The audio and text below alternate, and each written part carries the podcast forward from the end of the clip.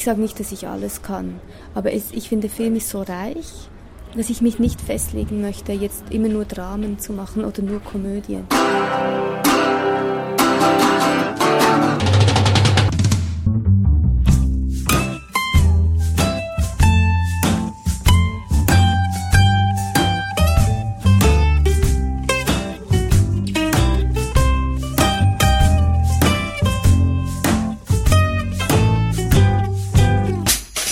Herzlich willkommen bei Filmkultur, der Podcastreihe von www.kulturwoche.at und einem Interview mit der Regisseurin Bettina Oberli zum Film Die Herbstzeitlosen im Verleih von Filmladen. Der Film handelt von vier älteren Damen aus einem Bergdorf in der Schweiz, gespielt von den erfahrenen und schon lang verehrten Theaterschauspielerinnen Stefanie Glaser, Annemarie Düringer, Heidi Maria Klössner und Monika Gubser, die alle ihre wahren Jahrgänge nicht mehr bekannt geben es ist ein großes Vergnügen, die Entwicklung dieser vier Frauen mitzuerleben, in einer Umgebung, die alles andere als Entwicklung sucht. Beglückend sind ihre Sinnlichkeit, ihr Schalk und ihr Einfallsreichtum, egal wie sich die Umstände gegen sie stellen.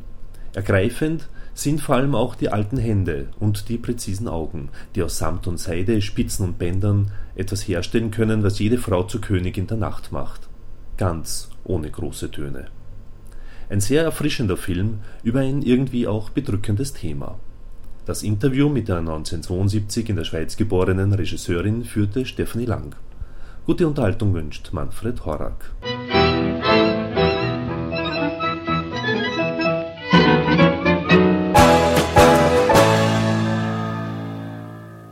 Ich habe eben eine Oma, die lebt im Emmental, dort, also fast dort, wo der Film auch wirklich gedreht worden ist.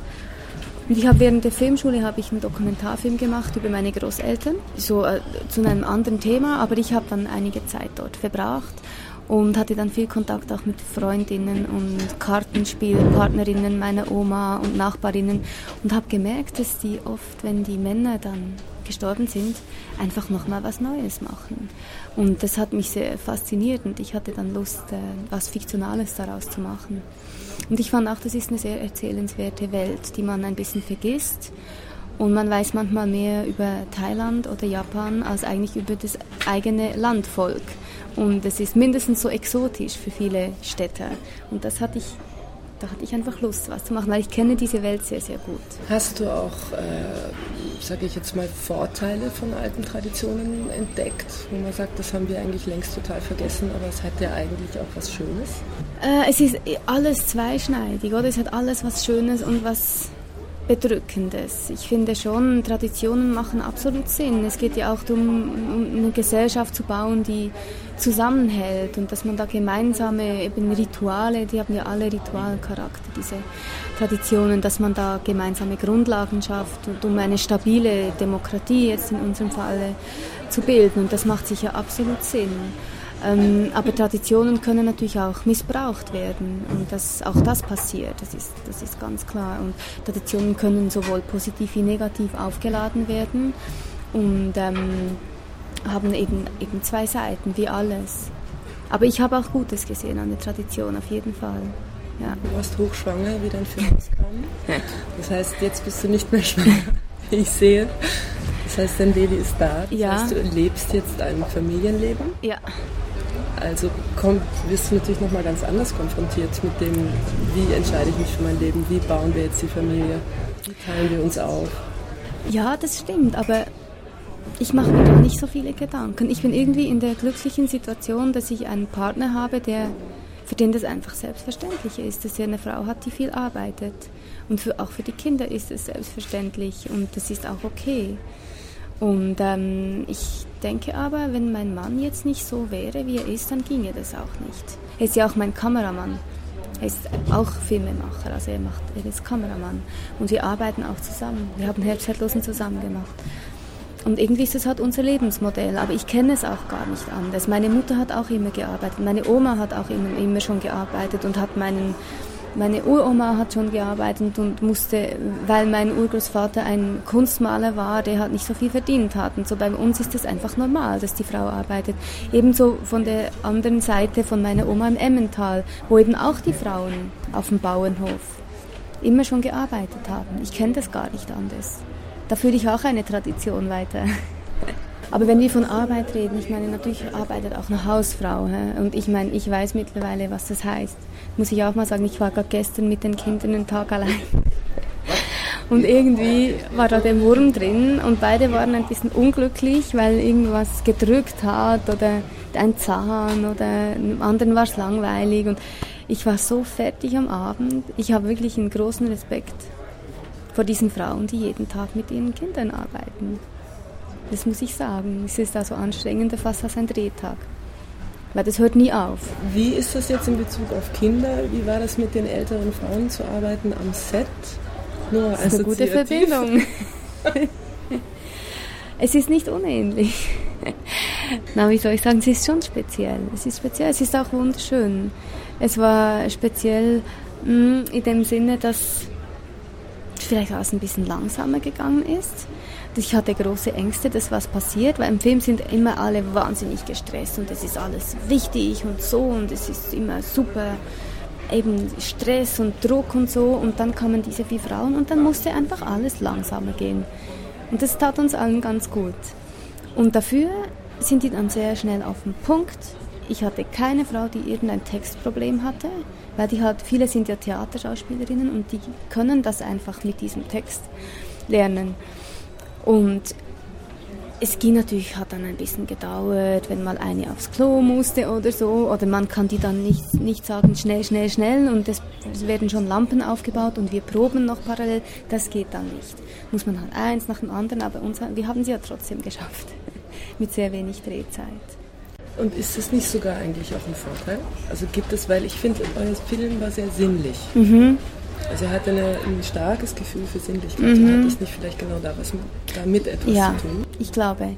Sich darauf einlassen, ja. Und es geht nur so. Wir hatten ein sehr genaues Drehbuch. Äh, ich habe ja eine Co-Autorin gehabt mhm. und wir, haben, wir mussten, weil das eben nur als Fernsehfilm geplant war ursprünglich, haben wir mit sehr wenig Geld und sehr wenig Zeit diesen Film gemacht. Und das musste wirklich sehr, sehr gut vorbereitet sein. Die ersten zwei Fassungen habe ich geschrieben.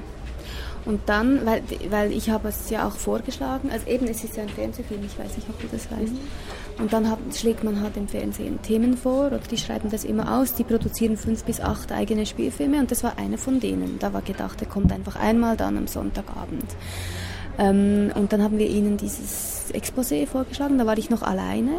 Und dann habe ich das, ist mir das relativ leicht aus der Feder geflossen, weil ich halt diese Figuren schon so gut kannte und diese Welt, von der ich erzähle. Und ich wusste genau, was ich erzählen will.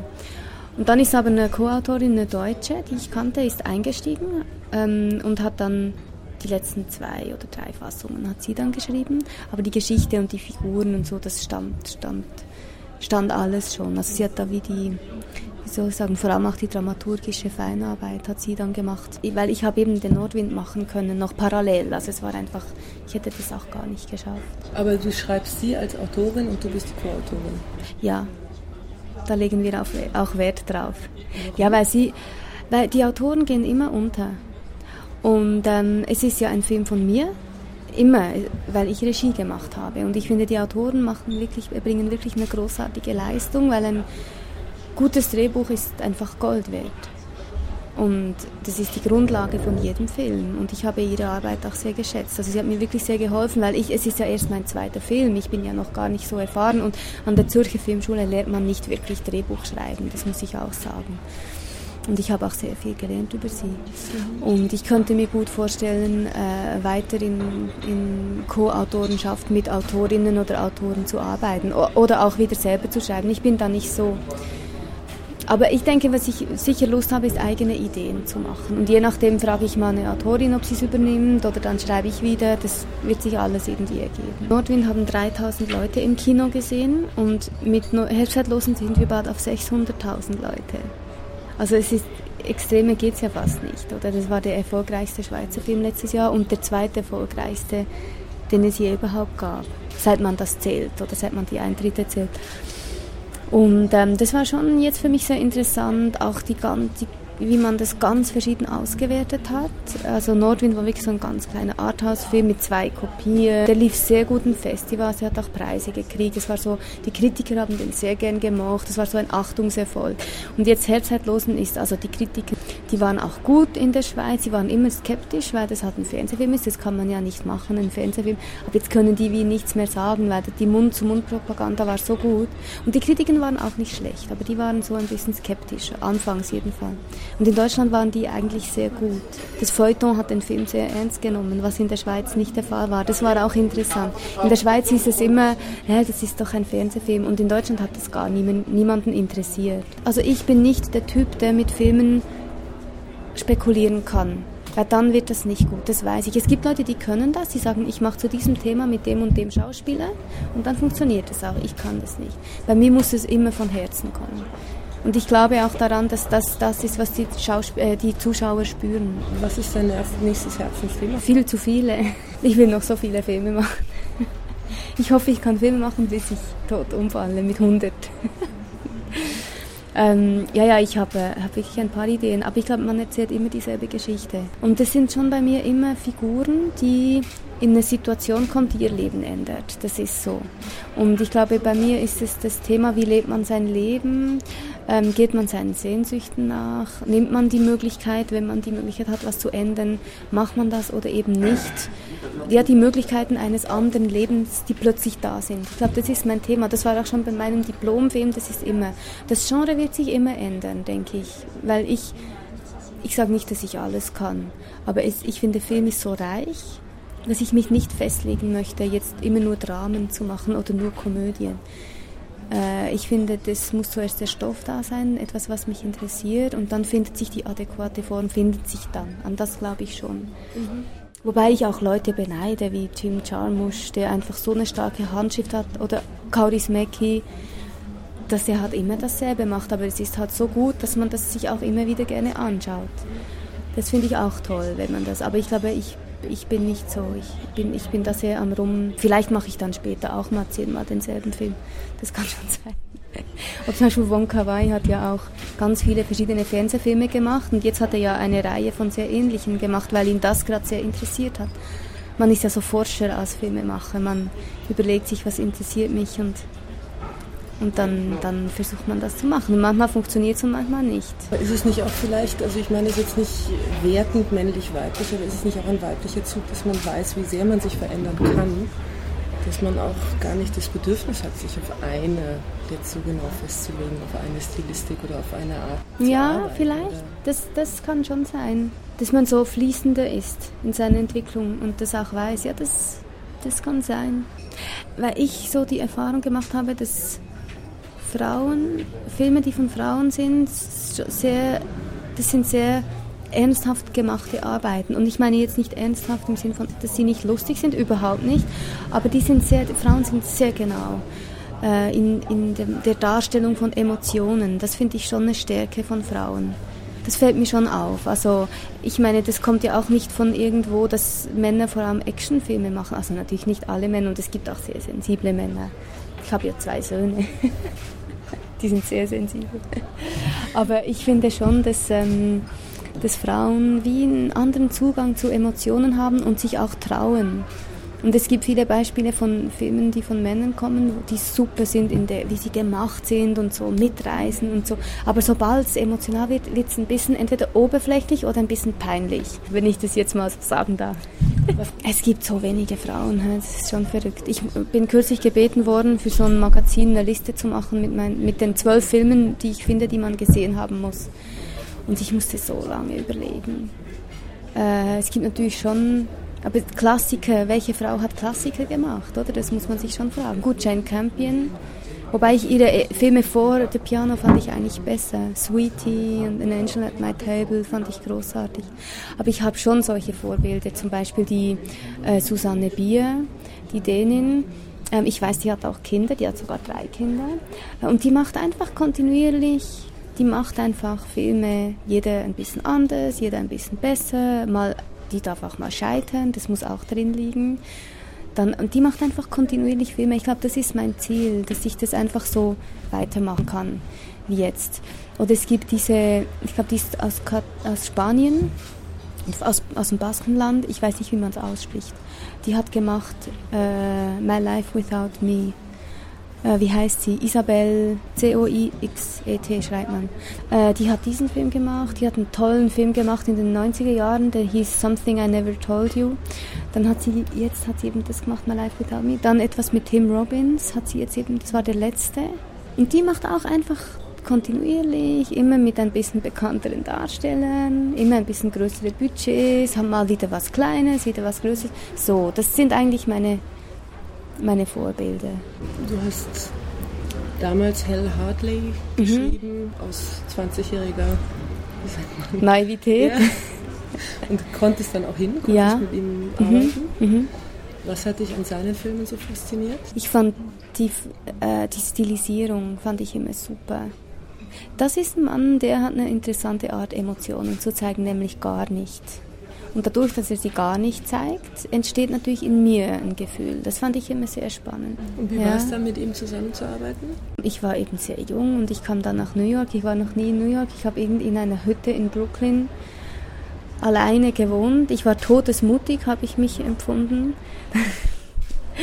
Und ähm, war dann am Anfang, am Anfang war ich wirklich auch ein bisschen verloren auf diesem großen Set. Ich hatte auch erst gerade die Filmschule angefangen. Ich wusste eigentlich, ich war immer noch geschockt, dass ich überhaupt in eine Filmschule reingekommen bin. Also ich war schon ein bisschen so auch ein Landei.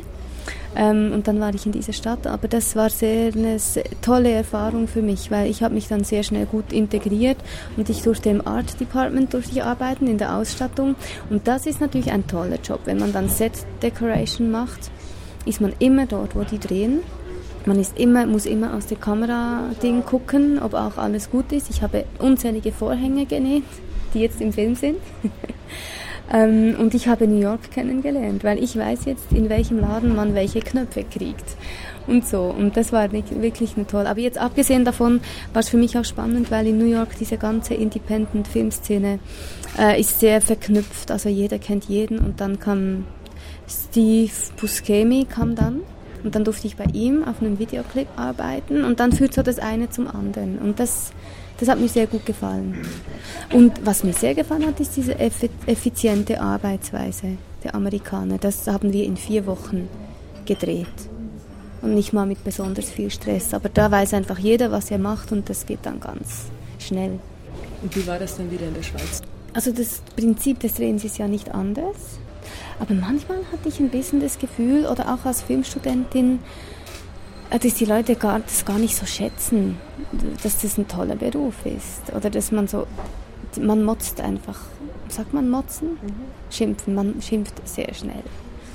Übers Essen, über Überstunden, über die Arbeit. Und dann denke ich manchmal, hey, es ist so ein toller Beruf und es ist so toll, was man da machen kann. Schimpft doch nicht immer so. Lebt ihr jetzt in der Schweiz oder in York? Ja, nee, nee, in der Schweiz. Ja, ja. Also das dann schon? Das muss nicht unbedingt sein. Es ist jetzt einfach so im Moment. Also meinen nächsten Film werde ich in Deutschland machen. Und jetzt für dieses Projekt gehen wir sicher mal ein paar Monate alle zusammen. Im nächsten Frühling und dann, und dann werden wir sehen, was sich daraus ergibt. Ja. Toi, toi, toi und vielen, vielen herzlichen Dank. Danke. Und somit sind wir auch schon wieder am Ende von Filmkultur, dem Podcast von kulturwoche.at angelangt. Vielen Dank fürs Zuhören und vielen Dank fürs Dranbleiben. Bis zum nächsten Mal, Ihr Manfred Horak.